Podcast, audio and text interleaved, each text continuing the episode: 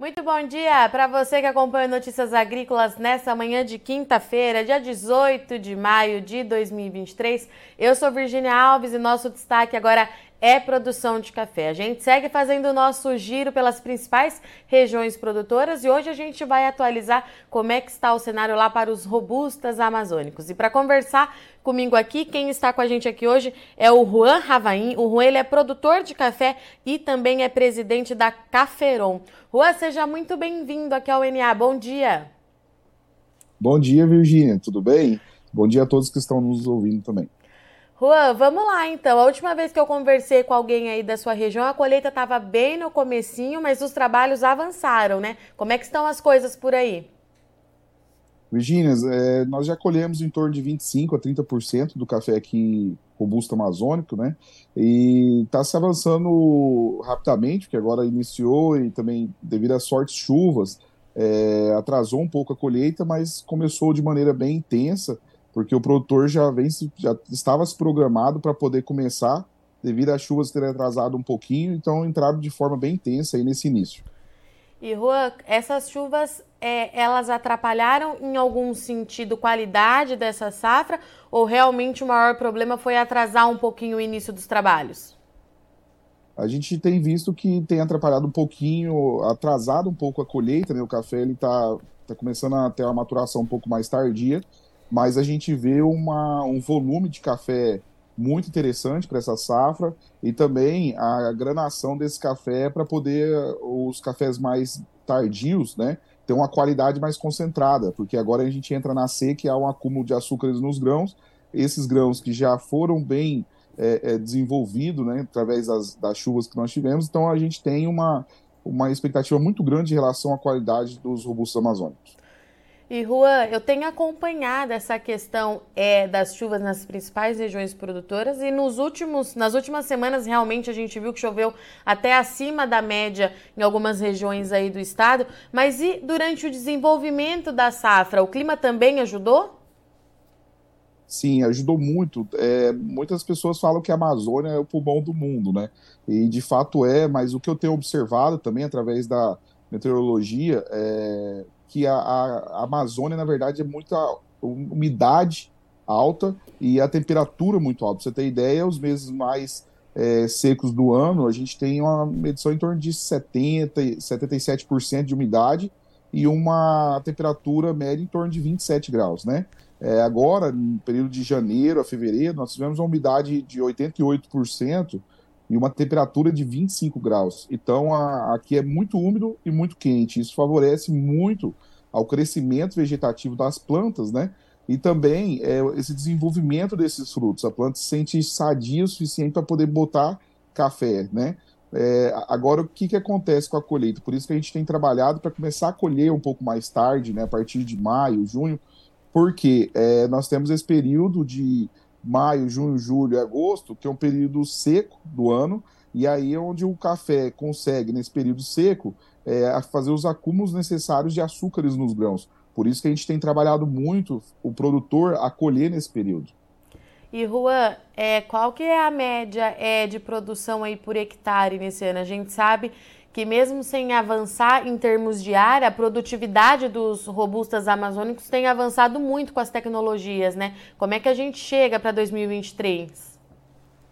Sim, é, em termos de média do estado, né, onde nós temos todo tipo de tecnologia, é, produtores mais tecnológicos, menos tecnológicos, nós temos uma, uma produtividade média em torno de 45 é, sacos por hectare, né? Mas nós temos atingido, é, tem produtores atingindo 120 de média durante o ciclo né, é, da, produtivo da, da lavoura, que é em torno de a cada 5, 6 anos fazer essa renovação do cafezal, né?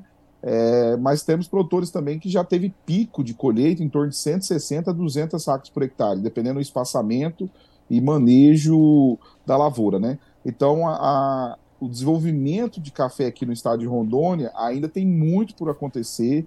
Né? Nós temos genética, nós temos ambiente favorável, nós temos a biota também necessária para isso, né? e, e para poder colocar a qualidade nos grãos também.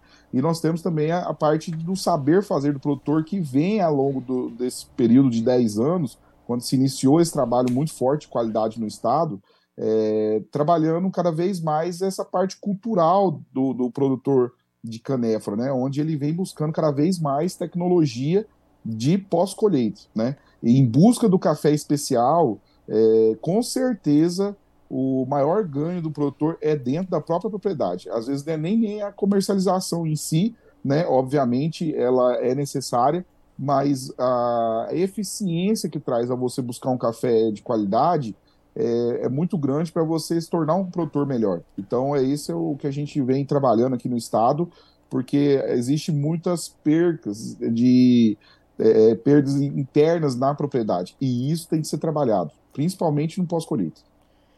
Juan, você tocou num ponto que era justamente a minha próxima pergunta, né? Expectativa de qualidade. Os robustas amazônicos, é, principalmente aí nos últimos anos, têm ganhado bastante destaque pela característica, pela bebida final. É, ganhou vários concursos, os mais importantes aí, teve concurso que liderou todas as categorias. É, mas, enfim, qual que é a expectativa para a safra 2023?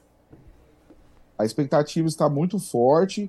É, houve uma evolução muito grande do, da parte do canefra, né, dos robustos amazônicos, é, que ele saiu um pouco daquele, daquele sensorial que o pessoal fala muito, né, que é o cereal, é, que é o gosto terroso, que é o madeirado, né, e nós, nós descolamos disso, né, os robustos especiais, o gourmet especial, e partimos para o caramelo, para o chocolate. Daí você entra no fermentado, no mundo da fermentação, que é um, um universo ainda a ser descoberto, onde a gente abre o leque de, dos frutados, né? E depois, os mais exóticos, a gente abre a parte dos alcoólicos, né? Então, é, há um universo a ser descoberto, os robustos amazônicos que a gente tem é, analisado é que, devido à quantidade existente de materiais genéticos, né? Hoje a gente tem mais de 160 materiais aqui no estado sendo plantados, então, essa diversidade genética é, traz muita variedades e sabores ainda que a gente desconhece. Né? Eu mesmo, esse, esse mês passado, nós provamos um material novo onde é, é explodiu a, a parte sensorial que a gente não tinha descoberto ainda. Então tem muito ainda para se fazer, precisa ter muita pesquisa nessa área né? A gente está evoluindo, mas é o café ele desafia a gente o tempo todo. Eu acho que é, que é isso que faz a gente motivar todo dia, né? É, é esse desafio constante faz a gente buscar o tempo todo estudar ele, porque não é simples. Café não é algo simples, né? Ele é algo muito Sim. complexo, né? É, eu acredito que é uma da, é, é das commodities que mais desafia o produtor, né? Sim, e Juan, é, o que, que a gente ainda precisa é, avançar é, com essas pesquisas? Né? O que, que você diria, por onde que a gente tem que ir é, para avançar, para alcançar em termos de produtividade, mas principalmente de qualidade, com o café de qualidade a gente sabe que no final das contas é o que ajuda o produtor a pagar as contas, né, Juan? Sim, é, nós estamos na Amazônia, né, Virgínia, e a gente tem uma preocupação muito grande com a parte de sustentabilidade. Né? Não adianta a gente vir aqui na Amazônia produzir café e não comunicar o que a gente está fazendo aqui, sabe? Ah, os nossos antepassados vieram para a Amazônia com o lema integrar para não entregar. Né? Então, de fato, era uma política da, da, do governamental de vir aqui abrir a Amazônia para se ocupar essa área.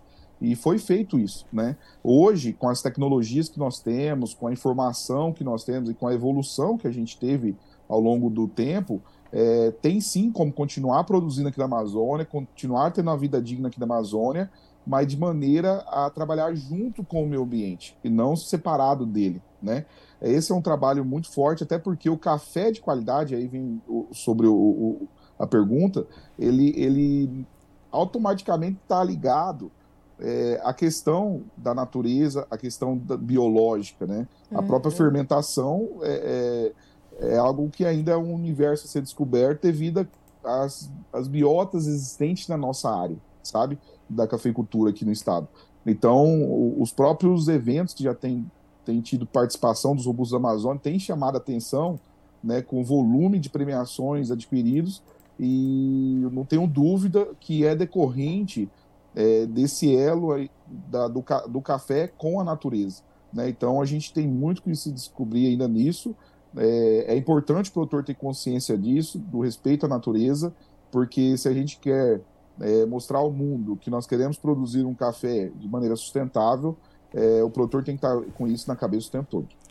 E, Juan, quais são é, as oportunidades que esses resultados trazem em termos de mercado? Né? Você conversava comigo antes da gente entrar ao vivo aqui, é, que de fato a região tem exportado para países que antes nem se imaginava que fosse possível. Sim, eu acho que houve uma evolução muito grande. Até a primeira exportação de café especial daqui da região foi nós fizemos. E houve uma, foi a primeira vez que exportou café pelos rios amazônicos, né? Nós exportamos por Manaus. É, é uma evolução desse, né, na parte comercial, porque eu acredito que nós temos dois caminhos aí, né? O caminho do, do café volume, desse café tradicional, que já está aberto esse mercado, já está funcionando. O produtor vai com o café dele ali em qualquer armazém e ele já recebe pelo café na hora.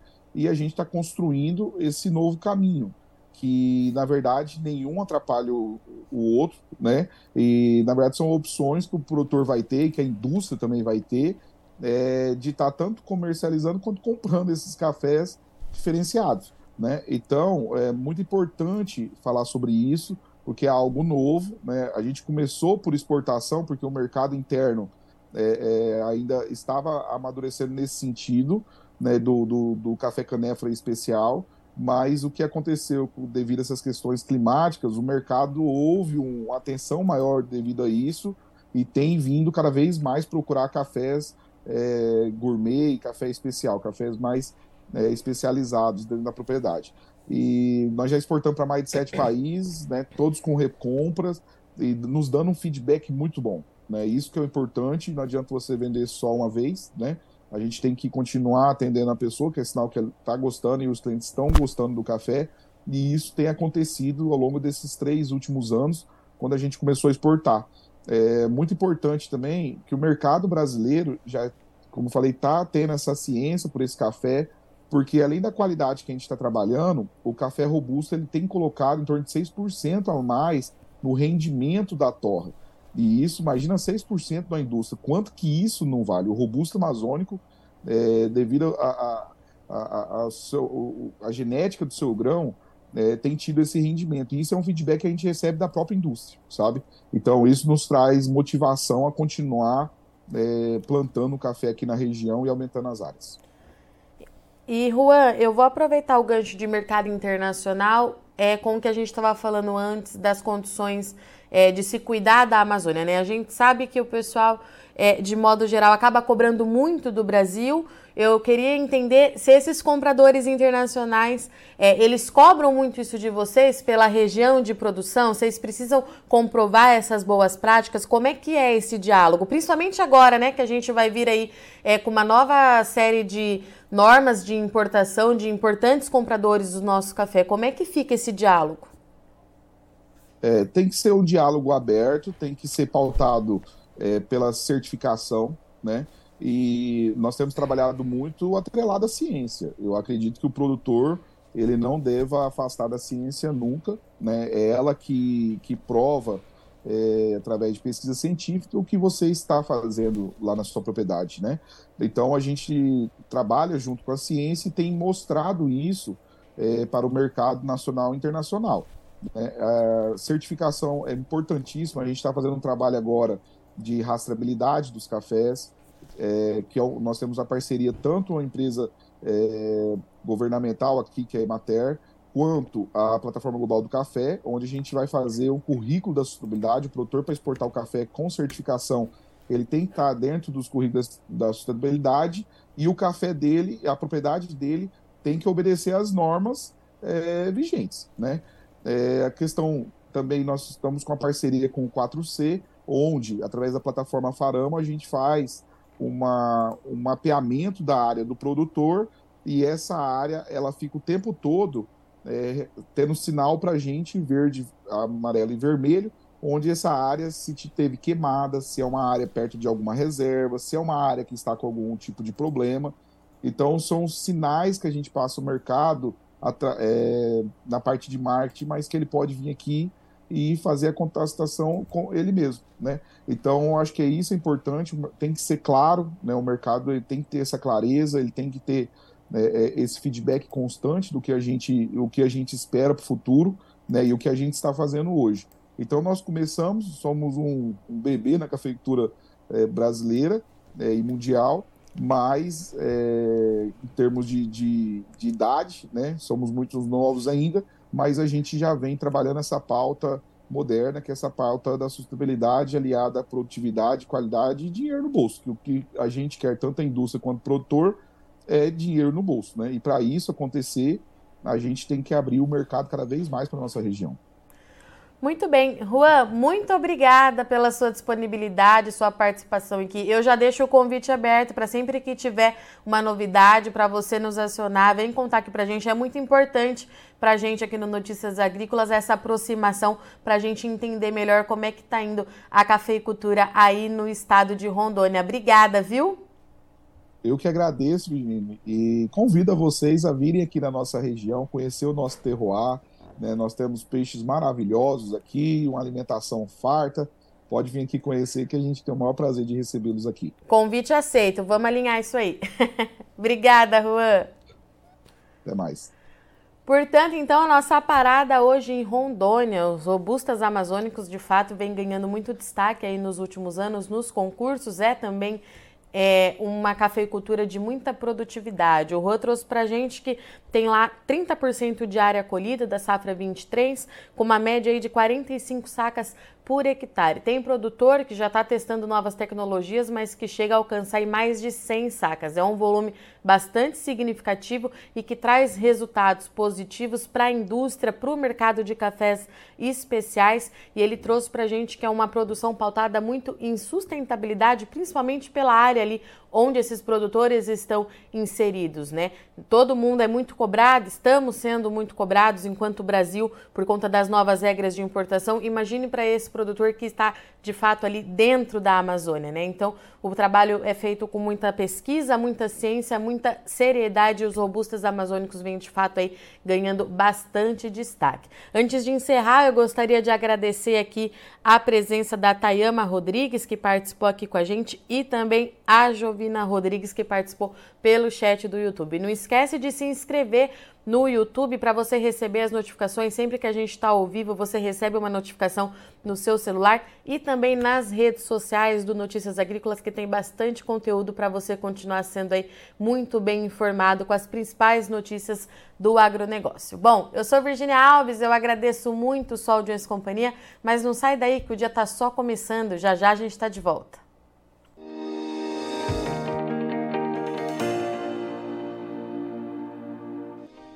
Se inscreva em nossas mídias sociais. No Facebook, Notícias Agrícolas. No Instagram, arroba Notícias Agrícolas. E em nosso Twitter, Norteagri. E para não perder nenhum vídeo, não se esqueça de nos acompanhar no YouTube e na Twitch, Notícias Agrícolas Oficial.